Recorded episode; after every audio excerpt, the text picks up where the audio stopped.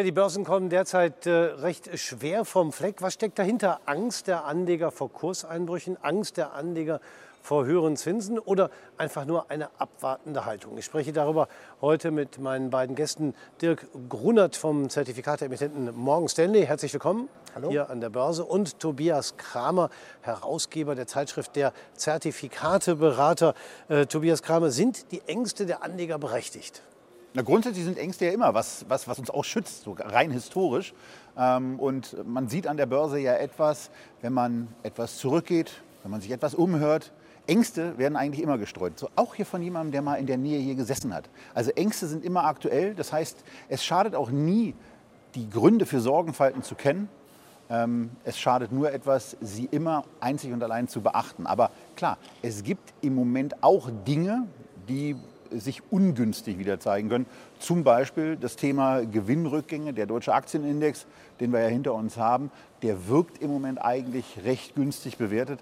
Aber die Wachstumsgeschwindigkeit bei den Gewinnen, die lässt gerade nach und die Sorgenfalten vor den Zahlen, die dann fürs zweite Quartal 2023 erwartet werden, die werden jetzt im Moment gerade in den Gesichtern etwas tiefer. Und ja, Morgan Stanley ist ja schon seit Monaten mit ganz tiefen Sorgenfalten. Ich erinnere mich an mehrere Gespräche, wo Sie auch schon vor Monaten gesagt haben, es sieht alles nicht so gut aus.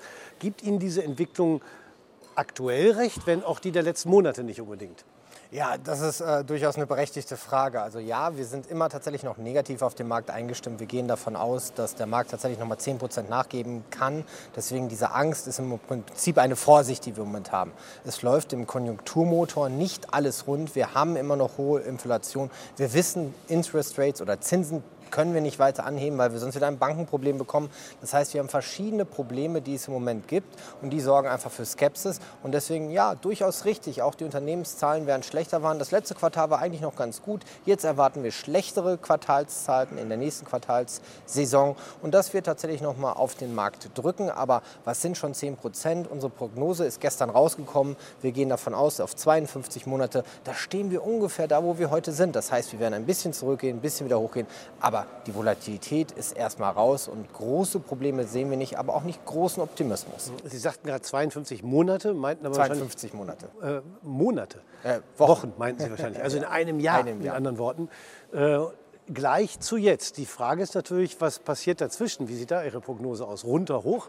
Ja, wir gehen wirklich davon aus, dass jetzt tatsächlich nochmal äh, Enttäuschungen kommen durch die Unternehmenszahlen, dass 10 Prozent der Markt zurückkommt, aber dann doch wieder natürlich auch inflationsgetrieben. Wir kaufen ja Assets durch Aktien. Ja, und mhm. davon, von Inflation, wenn sie nicht zu hoch ist, profitieren natürlich Assets davon. Das heißt, die Inflation, die wir im Moment haben, sorgen natürlich von natürlich auch wieder für steigende Kurse und deswegen werden wir ungefähr auf das gleiche Limit kommen. Ob es dann natürlich, man muss es immer real sehen, habe ich dann real was gewonnen, wenn Inflation 10 Prozent war, aber die Aktienmärkte gar nicht getrieben sind Nein, dann habe ich natürlich auch was verloren, weil die Inflation mir natürlich Wert auch wegnimmt. Tja, das sind natürlich die Probleme, Tobias Kramer, die Sie auch schon angesprochen haben. Wachstum, Zinsen ähm, und äh, auch Rezession, aber oder eine Angst vor der Rezession. Liegen die Gründe vielleicht sogar noch tiefer, wenn man mal weltweit schaut und mal guckt, was passiert in Europa, was passiert in den USA und was passiert in Asien? Ja, also das, das ist ja etwas, was geopolitisch im Moment äh, wirklich spannend ist, wie wir in Europa beim Thema Energie selber positioniert sind und wie uns jetzt klar wird, was da im Grunde genommen auch die nächsten zwei, drei, vier Jahre, danach dürfte das Problem relativ gut gelöst sein. Aber die nächsten zwei, drei, vier Jahre haben wir da noch ein paar Baustellen, die noch nicht gelöst sind und die mit einer Abschaltung von Kernkraftwerken in Deutschland dann noch mal ein bisschen verschärft werden, weil die Kernkraftwerke um uns herum ja auch nicht so problemlos laufen, weil da andere Probleme, Stichwort Wasserknappheit in Frankreich auf einmal aufkommen und für Hemmnisse sorgen. Aber überhaupt, was weltweit so passiert, da gibt es eben in der Tat Unterschiede. Und wenn ich Diskussionen äh, hier erlebe, worum es dann geht, also beispielsweise Reduktion von Arbeitszeiten bei einem, bei einem vollen Lohnausgleich, ähm, dann habe ich schon den Eindruck, dass unser Blick vielleicht sehr, sehr Deutschland und auch Europa zentriert ist und vielleicht auch in die ebenfalls mit Arbeitskräftemangel im Moment versehenen USA ähm, gerichtet ist, wo überall an, an, sämtlichen Läden Schilder dranhängen, dass Arbeitskräfte gesucht werden. Äh, wenn man den Blick aber aus der europäischen Perspektive mal etwas weiter in den Osten richtet und dann nach Asien guckt, dann sieht man eigentlich, was da passiert, dass unglaublich viele Menschen A da sind, B, in Bildungssysteme hineingehen und vor allen Dingen auch gut und inzwischen auch sehr gut ausgebildet aus Bildungssystemen herauskommen. Und äh, wenn man sich dann im internationalen Maßstab auch anguckt, wo Deutschland bei Bildungsniveaus abschneidet, dann ist das ein Problem, ähm, wo, wo eine Forderung nach Arbeitszeitreduktion bei, bei vollem Lohnausgleich nicht so ganz das Zielführende ist, sondern es eher um die Frage gehen muss, wie gelingt es uns A, unsere eigenen Bevölkerung vernünftig auszubilden und auch weiterzubilden. Also es hört ja nicht bei Schülern auf. Das, wir müssen ja auch in irgendeiner Form mit neuen Technologien in irgendeiner Form klarkommen und irgendwie äh, mit neuen Computersystemen dann zurande kommen. Ähm, aber wir müssen uns eben auch damit beschäftigen, wie kriegen wir andere Menschen auch aus diesen Ländern dann mal hierher. Da ist das, was äh, jetzt gerade in Brasilien passiert, wo ein Abkommen für Pflegekräfte offenbar abgeschlossen wird, das eine, aber ähm, für dann Studierte, für Ingenieure, wo der Output deutscher Universitäten offensichtlich nicht reicht, da sind wir auf, ja, auf Zuwanderung aus Asien angewiesen. Und wenn wir uns dem nicht öffnen, dann werden wir hier mittelfristig ein richtig tiefgehendes Problem bekommen. Und da ist sowas wie ein bisschen Zinsprobleme und mal ein bisschen Inflation kalter Kaffee gegen. Das ist natürlich für den Anleger sind das Themen, die durchaus auch wichtig sind. Aber wenn man jetzt mal Perspektive 52 Wochen zum Beispiel nimmt, nicht in der mhm. ersten Linie, aber es sind natürlich unterschiedliche Dinge, die auch äh, zu Entwicklungen führen können, die dann hinterher Probleme zeitigen, wo man vielleicht schon gar vergessen Schön, dass ich da nochmal einhake. Es geht um zwei Sachen. Ähm, es geht einmal natürlich um eine, um, eine, um eine kurz- bis mittelfristige Betrachtung, wie bin ich da positioniert. Es geht aber insgesamt auch um eine Allokation. Viele Anleger haben sich sehr, sehr stark daran gewöhnt, dass amerikanische Märkte am besten laufen weil sie das die letzten 20, 30 Jahre getan haben. Das haben die aber davor gar nicht immer getan. Da gab es andere Märkte, die sind viel besser gelaufen. Zum Beispiel der japanische Aktienmarkt. Der hatte mal eine absolute Blütezeit, die heute, weil sie bis Ende der 80er Jahre ging und dann relativ abrupt endete, weitestgehend vergessen sind. Aber es gibt ja so einen, so einen, Ansatz, Reverse to the Mean, also zurück zum eigentlichen Durchschnitt. Und da kann es eben auch mal sein, dass vielleicht, und das hat sich ja in diesem Jahr schon mal so ein bisschen gezeigt, US-amerikanische Märkte etwas schwächer laufen, während asiatische und auch europäische Märkte im Vergleich zu den US-Märkten auf einmal anfangen, was Seltenes zu tun, was sie in den letzten Jahrzehnten selten gemacht haben, nämlich out zu performen. Und darauf sollte man dann auch eingestellt sein. Das kann man aber auch auf der kurz- bis mittelfristigen Ebene dann entsprechend umsetzen. Wenn ich mich als Anleger auf so eine Prognose einstellen will, wie Sie sie vorhin gegeben haben, der Grunert, äh, was wäre dann sinnvoll? Wie könnte ich solche Entwicklungen nutzen, auch wenn nach einem Jahr wir wieder da sind, wo wir heute sind. Ja, was ich da immer ganz interessant finde, ist gerade im jetzigen Umfeld, wo wir tatsächlich ja relativ wenig Schwankungen im Markt haben. Und die Schwankungen im Markt macht Optionen teurer. Deswegen finde ich eine Option jetzt in diesem Marktumfeld sehr interessant. Und da kann man sich ja durchaus überlegen, dass der Markt jetzt im Moment nicht weiß, ob er steigen soll. Weil es gibt ja gute Argumente auch für steigende Märkte, es gibt gute Argumente für fallende Märkte. Also warum kaufe ich dann nicht einen Call und einen etwas weiter aus dem Geld liegenden Put? Und genau das nennt man dann Straddle. Das ist dann so eine Form Form. Das heißt, wenn der Markt fällt, profitiere ich davon, dass ich eben einen Put gekauft habe. Wenn der Markt steigt, profitiere ich davon, dass ich einen Call gekauft habe. Das heißt, es gibt durchaus Instrumente durch Zertifikate, durch sogenannte Optionsscheine, bei denen ich in fallenden Märkten profitiere und in steigenden Märkten profitiere. Und das kann ich eben beides kaufen. Und wenn wir uns nochmal die USA angucken, was lief denn in den USA überhaupt jetzt ganz gut? Das war ja tatsächlich wieder Tech. Wir hatten ja am Anfang des Jahres tatsächlich erstmal so die Tech-Rezession. Es gab Entlassungen in den großen Tech-Unternehmen, sowas haben wir nicht vorher gesehen. Aber mittlerweile, wenn wir uns den Nasdaq angucken, ist es ja der einzige Index, der wirklich weit über dem 200-Tages-Durchschnitt äh, läuft und im Moment so ein bisschen dann auch seinen, seinen Kopf hin. Und woran lag das denn wieder? Naja, das waren einfach wieder neue Entwicklungen, die die Tech uns gebracht haben. Artificial Intelligence sorgt auf einmal dafür. Wir brauchen mehr Chats. Es gibt unfassbar viele viele Anwendungsbereiche dazu. Man darf nicht vergessen, warum hatten wir denn keine Inflation der letzten 10, 15 Jahren? Das lag hauptsächlich daran, dass Innovation Inflation zurückbringt, weil wir effizienter werden und dann werden auch Sachen billiger. Und durchaus kann man auch von den Artificial Intelligence wieder erwarten, also von den AI-Produkten, dass sie die Effizienz in ganz vielen Dienstleistungsbereichen erhöhen werden. Dass zum Beispiel der Also was wir damals in der industriellen Revolution hatten, dass der Fabrikarbeiter durch viele Maschinen ersetzt werden konnten, die was gemacht haben, genau das gleiche passieren könnte für den Sacharbeiter, der relativ einfache und dann durchaus auch durch AI ersetzte. Wir sehen es ja schon mit den sogenannten Chatbots, wo ich tatsächlich es ja schon gar nicht mehr merke, spreche ich mit einem Mensch oder mit einer Maschine. Und da sind wir ja ganz am Anfang der Entwicklung. Das sorgt dafür, dass wir natürlich Innovation bekommen. Das sorgt natürlich für auch wahrscheinlich wieder für diese für mehr Freiheit. Umso wichtiger ist die Ausbildung, weil natürlich auch das muss bedient werden. Das heißt, man kriegt immer eine weitere Spezialisierung. Deswegen Ausbildung, was Sie gerade gesagt haben, ist durchaus das Wichtigste, was wir in den nächsten Jahren brauchen. Und äh, was wir natürlich auch brauchen, intelligente äh, Strategien für Anleger. Sie haben ein Straddle gerade schon genannt, aber es muss gar nicht so ähm, komplex werden, wobei es so komplex auch nicht, auch nicht ist. Äh, wir können auch in die Kiste der Discount-Zertifikate schauen, die zum Beispiel einen äh, Puffer mitliefern. Und da weiß ich aus dem Vorgespräch, dass Sie da ganz konkret aktiv geworden sind. Auch erzählen Sie mal ein bisschen, was, was da passierte, weil es durchaus sehr unterschiedlich gewesen ist. Ja, wir machen es im Rahmen von DZB Portfolio regelmäßig, dass wir da aktiv sind. Wir haben vor, vor knapp zwei Jahren dann ein Depot aufgesetzt, wo wir auf einen Korb von Aktien regelmäßig aktualisiert und, und dann auch immer eben mit echtem Geld. Ich finde ja Musterdepots so ein bisschen, bisschen, bisschen lahm. Ähm, wo es darum geht, dass wir dann eben real investieren. Und das haben wir, ich habe das jetzt mal für drei, äh, für drei Werte nachgetragen, die wir aus dem amerikanischen Raum eben hatten, aus dem Tech-Bereich, wo der, wo der von de Grunert angesprochene Tech-Blues eben voll zugeschlagen hat. Und wo man dann eben gesehen hat, dass auch ambitioniert bewertete Aktien über Discount-Zertifikate abgedeckt äh, eben äh, ganz schöne Sachen für einen auslesen können. Wir hatten es in der Tat beispielsweise mit Microsoft. Da haben wir quasi jetzt einmal einen kompletten Zyklus abgebildet. Was heißt ein Zyklus? Wir haben ein Discount-Zertifikat gekauft mhm. und das ist irgendwann ganz bequem ausgelaufen und wir haben, während die Aktie neutral gelaufen ist, 10% Ertrag verbucht. Mhm. Haken dran.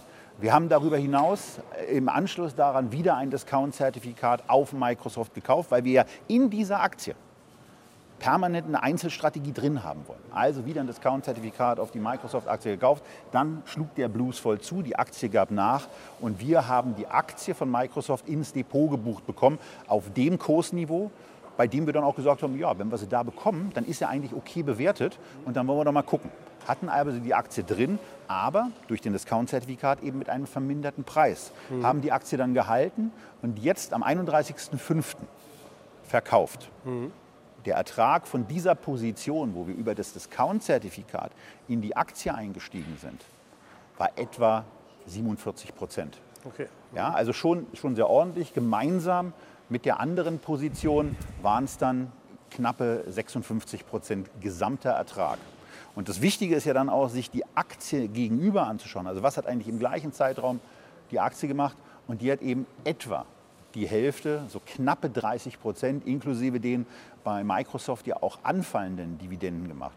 Und so haben wir Ähnliches für eine Alphabet bewerkstelligt, so haben wir das für eine, für eine Amazon bewerkstelligt. Da ist es zum Beispiel mal noch nicht so richtig optimal gelaufen. Da sind wir zwar besser als die Aktie, aber die ist so stark gestiegen, wie wir es auch nicht vermutet hätten. Mhm. Und da liegen wir beispielsweise mit unserer Aktienposition, die uns über das Discount-Zertifikat eingebucht wurde, 4% im Minus. Mhm die Aktie im gleichen Zeitraum dieses Investmentzyklus liegt aber 14 Prozent im Minus. Und das sind eben dann so Situationen, wo man merkt, man kommt billiger rein, man kann auch durch das dann stattfindende Halten einer Aktienposition auch mal stärkere Erträge mitbringen.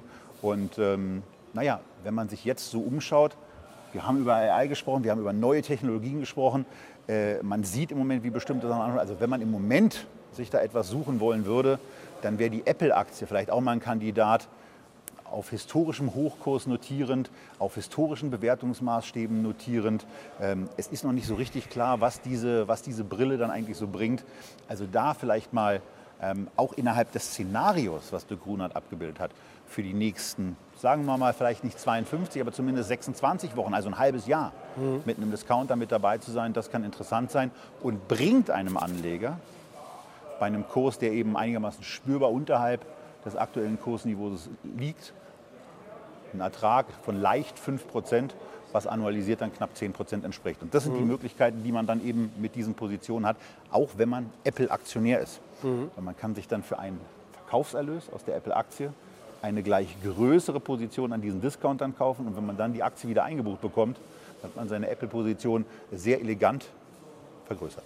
Also es gibt viele Möglichkeiten, wie man äh, damit äh, arbeiten kann, auch mit Discount-Zertifikaten. Ich fand daran dem Gedanken oder dem, was Sie gestellt haben, sehr interessant, dass man durch das Discount-Zertifikat, selbst wenn es nicht aufgegangen ist, ja eine Aktie eingebucht bekommt und sie automatisch zu einem niedrigen Niveau kauft, ja. was man sonst vielleicht gar nicht machen würde. Ich habe ja öfter schon in Interviews hier von limitierter Kauforder gesprochen und so ist es eben auch. Mhm. Ja, also wenn ich, wenn ich auf das, wenn ich im Idealfall, ne, dann ist natürlich, das ist dann Königsklasse, wenn ich im Idealfall auf den Cap zurückfalle, dann habe ich schon einen kleinen Ertrag mit drin, mhm. habe dann aber trotzdem die Aktie und habe die Aktie zu einem Kursniveau kaufen können, zu dem ich sie eben fair finde. Ja. Und das ist eine Möglichkeit, die sich Anleger nicht entgehen lassen sollten. Also man sieht aber auch schon bei der Auswahl, die Sie jetzt hatten, ähm, Apple und Microsoft, äh, Sie da auch äh, natürlich sehr starken Augenmerk auf den Tech-Bereich haben. Ist das, Dirk Grunert, auch bei Ihren Kunden so, dass das im Moment die Titel auch weiterhin noch sind, die am stärksten im Fokus sind? Ja, ganz sicherlich. Immer was mediengetrieben ist, ist natürlich auch das, wo Kundeninteresse dran liegen.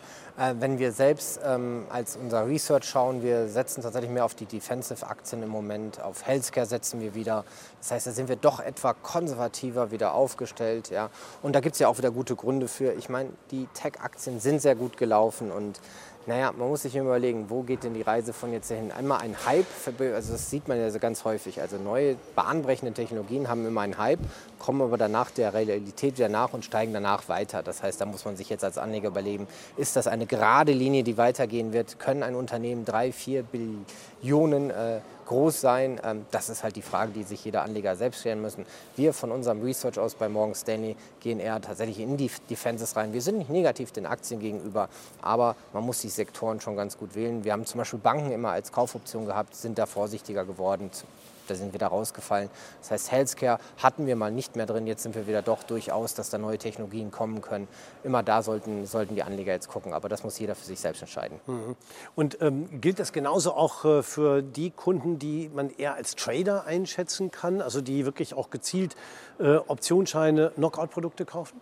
Ah, ich glaube, das hat sich tatsächlich, ähm, also schlimm die Pandemie war, hatte sie was Positives. Wir haben uns alle mehr beschäftigt mit den einzelnen Aktien, ja. weil wir auch mehr Zeit hatten. Mhm. Das heißt, jede Kaufentscheidung ist, glaube ich, heutzutage sehr viel überlegter.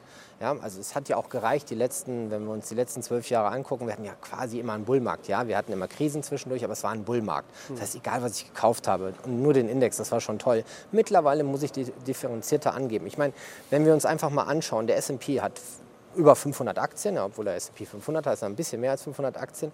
Getrieben der Performance sind es tatsächlich 10 Aktien, die den da vorne halten. Wir haben mehr als die Hälfte der Aktien sind negativ. Mhm. Ja, und das finde ich immer ganz prägnierend. Das heißt, der Markt wird getrieben, gerade durch Tech, ja, in den USA ganz, ganz wichtig. Aber es gibt auch viele Verlierer schon. Das heißt, wenn ich den Index gekauft hätte, wäre ich bei Null geblieben. Wenn ich die Top-Aktien gekauft hätte, hätte ich richtig gute Performance gemacht. Hätte ich die Aktien aber gekauft, die schlecht sind, hätte ich sehr viel Geld verloren. Das heißt im Moment eine Sektorselektion bei neuen Marktumständen. Ja? Und der Markt hat sich fundamental verändert in den letzten 52 Wochen. Also über ein Jahr hat sich wirklich alles verändert mit Zinsumfeld, mit Inflationsumfeld.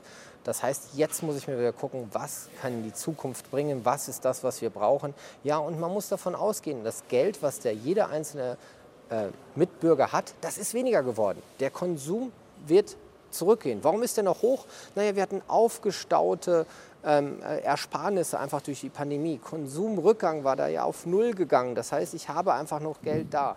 Aber jetzt tatsächlich wird es durchaus schwerer und das heißt, wir werden eine Konsum Flaute erleben und das wird dann wieder einige Werte, wo man normalerweise Geld hat. Man sieht es schon, Möbel werden zum Beispiel im Moment weniger gekauft in Deutschland. Man sieht da richtig, es gibt keine Wartezeiten mehr. Hat auch was Positives. Bis vor kurzem musste ich auf den Tisch noch irgendwie drei Monate warten. Hm. Jetzt ist er am nächsten Tag da. Also da sieht man, da verändert sich was und das sollte man immer berücksichtigen. Immer mal links und rechts schauen, was hat sich geändert und dann trifft man eigentlich auch eine sehr bewusste Entscheidung und unsere Investoren haben tatsächlich jetzt mehr Zeit, und zu Recht mehr Zeit in solche Produkte zu, zu schauen und sie machen das ganz bewusst. Das heißt, Kaufentscheidungen sind bewusster geworden. Ja, also der informierte Anleger ist auch der aufgeklärte Anleger und äh, das tut Not, gerade in Zeiten, in denen sich die Marktumstände so radikal ändern, wie Sie es gerade eben auch geschildert haben. Ich danke Ihnen beiden für das Gespräch. Der Grunert von Morgan Stanley, Tobias Kramer vom Zertifikateberater und meine Damen und Herren, bei Ihnen bedanken wir uns recht herzlich fürs Zuschauen.